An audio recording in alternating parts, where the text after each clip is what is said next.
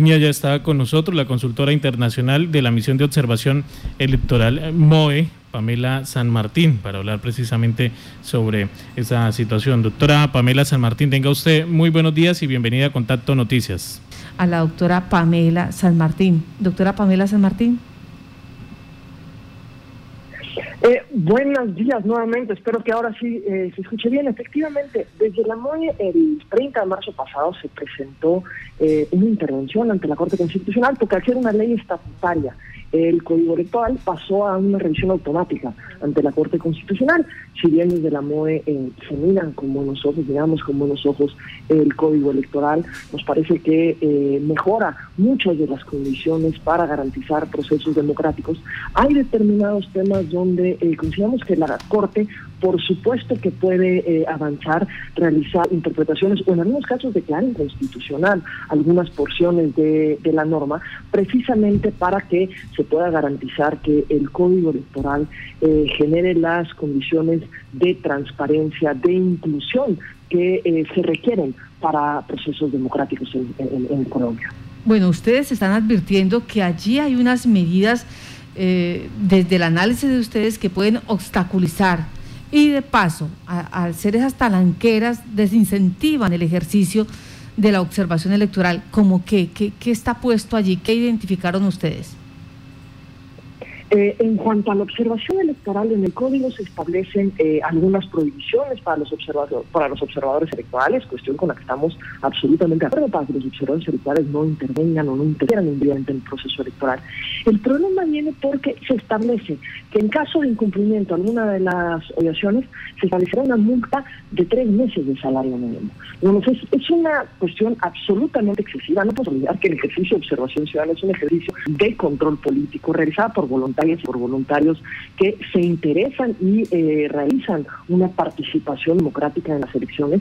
Y eh, todas las problemáticas que, que se establecen se pueden resolver fácilmente retirando del recinto al observador o al observador electoral, quitándole el carnet al observador y observador electoral para que no pueda realizar la observación, pero el establecer una multa ante eh, cualquier cuestión, pero aparte no, digamos, ni siquiera es optativo el que se imponga una multa. Dice que será, se impondrá una multa de uno a tres eh, salarios mínimos. Entonces, iguales, estamos hablando de algo absolutamente excesivo que, por supuesto, desincentiva el ejercicio de observación, pero que además pareciera, digamos, señalar la observación no partidaria porque la figura que podría ser eh, equivalente a los observadores, los observadores electorales, en, eh, de forma partidaria serían los testigos electorales. En el caso de los testigos no se aplica una sanción eh, económica, por lo que consideramos que la Corte debe revisar esto para precisamente generar todas las garantías.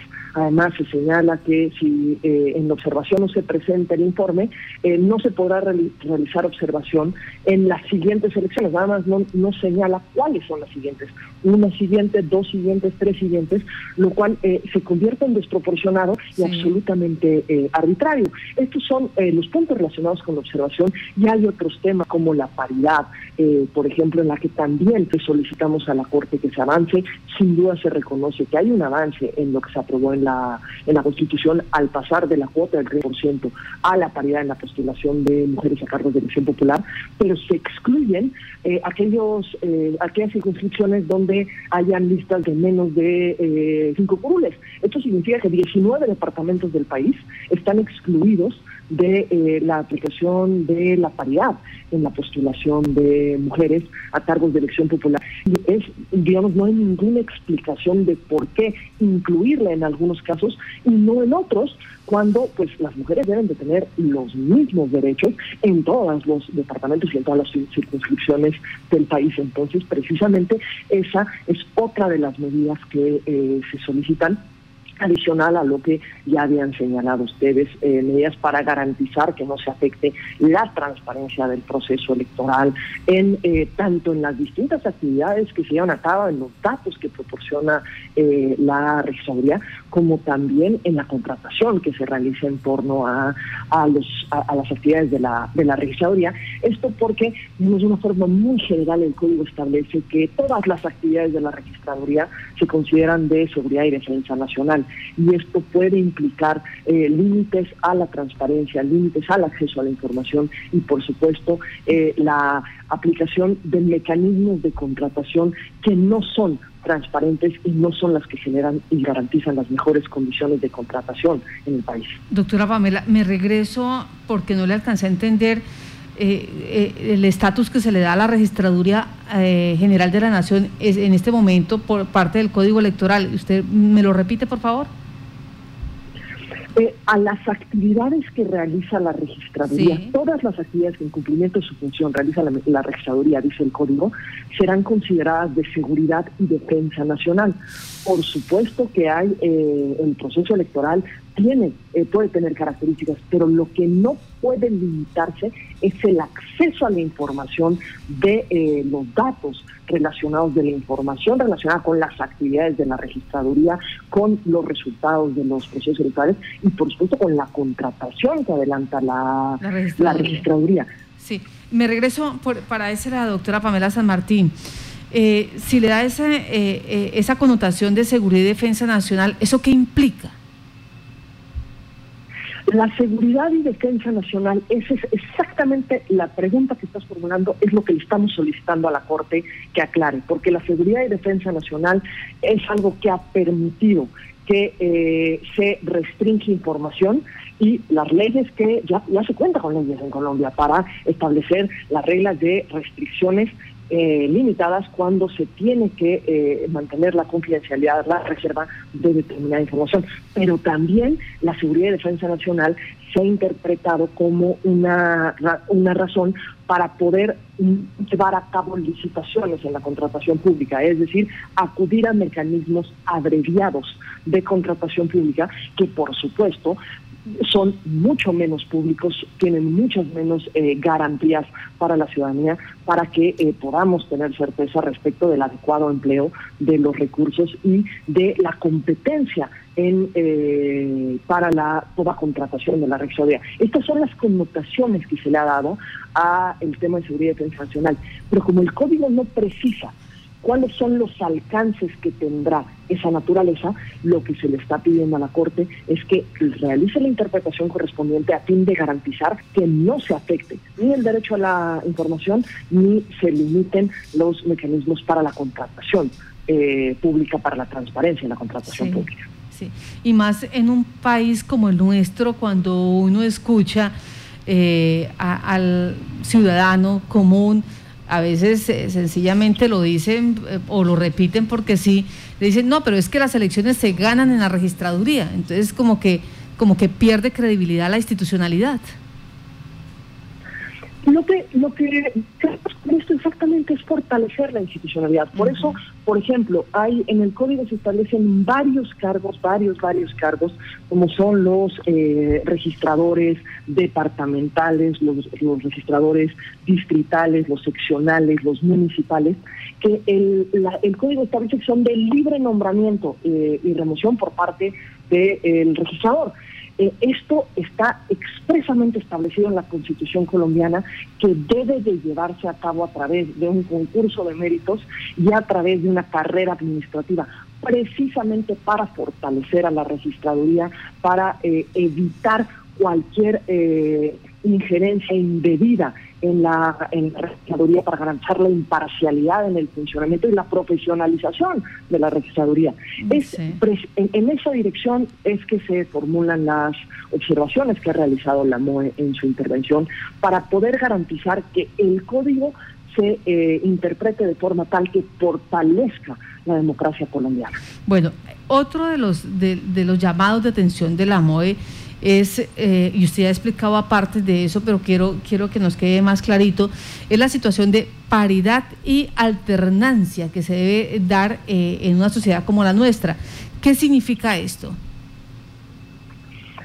Creo que esto es un, es un tema muy importante. Eh, en la Constitución colombiana establece que progresivamente se debe avanzar hacia la paridad la universalidad y la alternancia. ¿Qué significa la paridad? Que las listas de candidaturas sean 50% hombres, 50% mujeres, que haya una participación igualitaria de hombres y mujeres en, eh, en los cargos de elección popular. ¿Qué significa la universalidad? Que esto aplique en todos los casos, para todas las listas, sin excepción. ¿Qué es lo que significa la alternancia? Que las listas se coloquen hombres y mujeres uno a uno, como en una cremallera, que puedan alternarse en hombre-mujer, hombre-mujer o mujer-hombre, mujer-hombre. Eso es lo que ordena la Constitución. En la legislación electoral actual, se establece que una cuota del 30% de eh, cargos que se deben de postular a, mujeres en las listas que tienen más de cinco curules, cinco o más curules. Cuando son listas de menos de cinco curules, entonces no hay ninguna regla hoy. Esto en el código se mejora sin duda alguna porque aquellas, eh, aquellos casos en los que actualmente hay una cuota del 30%, se incrementa la paridad pero en los 19 departamentos en los que hay cinco o menos curules, hay lo que se establece es una cuota del 30%. Lo que se le está pidiendo a la Corte es que se haga una interpretación que garantice la igualdad en, Colombia, que permita el cumplimiento de estos principios de paridad, universalidad y alternancia, que conllevan que en todo el país no se hagan distinciones. ¿Por qué en un territorio las mujeres deben de tener menos derechos que en otro territorio? Esto es una diferenciación absolutamente injustificada. La Corte ha permitido, por supuesto, que en aras de cumplir con el principio de igualdad se establezcan diferencias, pero siempre son para compensar una situación desigual, es decir, para mejorar y ampliar derechos, no para reducir los derechos, que eso es lo que está ocurriendo en el código. Y en cuanto a la alternancia, es pedirle a la Corte que atendiendo al principio constitucional de alternancia, quede claro que la interpretación de la aplicación del principio de paridad es que las mujeres y los hombres se tienen que colocar en las listas de una forma alternada. Es decir, dejar de colocar como ha ocurrido a las listas en los últimos lugares, precisamente para, para, dejar de fortalecer o eliminar esta concepción que hay que pronto de pronto que las mujeres son rellenos de las listas. Las mujeres deben de poder participar en condiciones de igualdad con los hombres. Esos son avances que ya se han tenido en muchos de los países de la región. Esa es la exigencia que hay a nivel internacional en todos los países de la región y gran parte de los países del mundo y lo que eh, es el, el punto hacia el cual creemos que debe avanzar sin duda alguna Colombia. Bueno, ahí, ahí de paso también va otro grupo poblacional bastante amplio y que se está queriendo abrir plazo, es el LGBTIQ. Ellos dicen, nosotros también eh, pegamos afiches, nosotros también hacemos fila, nosotros también sufragamos, pero ahora nosotros queremos participar activamente de política. ¿Ellos tienen esa oportunidad eh, eh, es, o es tan competitiva, tan difícil como las mujeres? Aquí eh, este es otro punto, creemos que es otro avance que tiene el código en el artículo 85, establece, digamos, expresamente la, la inclusión de la población LGBTIQ+, y esto creemos que es un punto positivo. Eh, eh, ¿Qué es lo que señala? Le ordena a, los, a las organizaciones políticas que promuevan la inclusión de eh, la población LGBTIQ eh, en la selección de sus candidaturas como en sus órganos de gobierno, elección, control, administración. Pero, ¿cuál es el, detalle? Esto lo condiciona a que sea de conformidad con sus estatutos y a que derive de procesos de democracia interna. Cuando ningún otro grupo, para poder propiciar su participación, se requiere que cumpla con requisitos previos. Lo que le estamos pidiendo a la Corte es que quite estos requisitos previos. Estamos completamente a favor de que se prevea la promoción de la participación por parte de las organizaciones políticas de eh, las distintas poblaciones que históricamente han sido excluidas, que históricamente han sido discriminadas, pero la forma de, de propiciar su participación no es estableciendo requisitos adicionales, sino garantizando que las organizaciones políticas efectivamente promuevan. Sí. Doctora, ¿en qué estado está esta solicitud que ustedes le han pedido a la Corte Constitucional? ¿En qué estado está qué, perdón? Eh, esta solicitud que ustedes le, han hecho a la Corte Constitucional para que él revise el Código Electoral.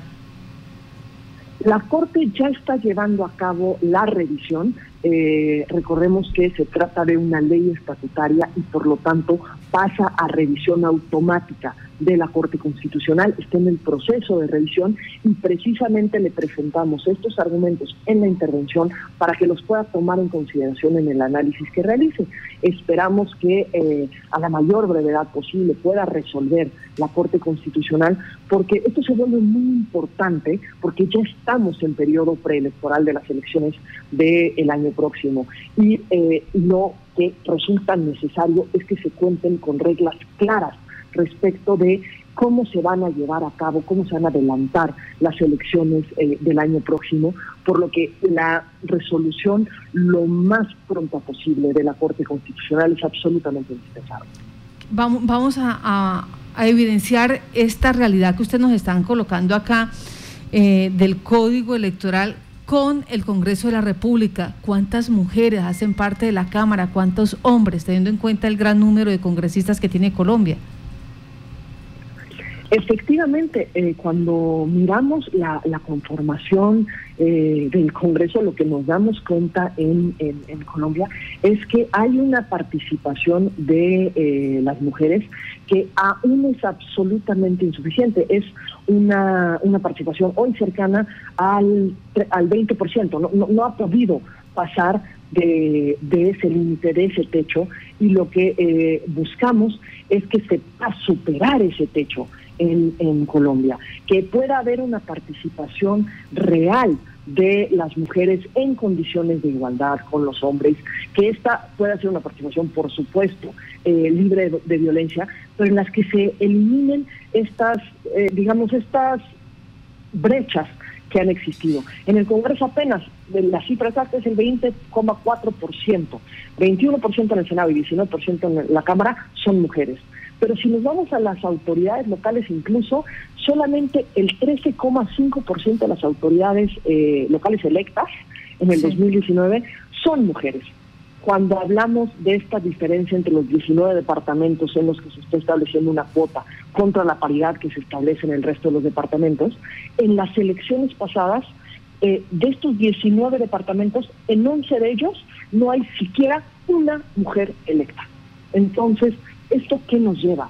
A que se tenga que eh, tomar medidas claras eh, para poder propiciar la participación de las mujeres, para generar las condiciones para que se pueda participar en condiciones de igualdad en el país. La Constitución en su artículo 13 establece que los hombres y las mujeres son iguales, pero esto no cambia una realidad social, una realidad en la que hay obstáculos y brechas que impiden la participación política de las mujeres y sobre las que sin duda se tiene que avanzar tal como son las obligaciones eh, contraídas por el Estado colombiano a nivel internacional, como los compromisos que eh, hay con la comunidad internacional de poder ir avanzando a generar una democracia más plena, una democracia paritaria, una democracia incluyente.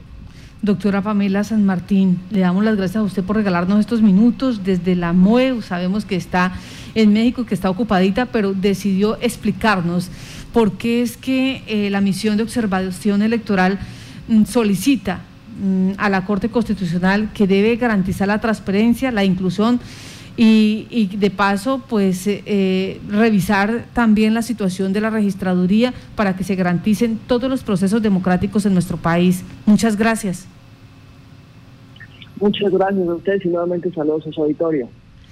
Pues ella es la doctora Pamela San Martín, consultora internacional perteneciente a la misión de observación eh, electoral y hoy nos está contando pues cómo avanza este proceso en la Corte Constitucional que busca se dé la revisión al Código Electoral colombiano.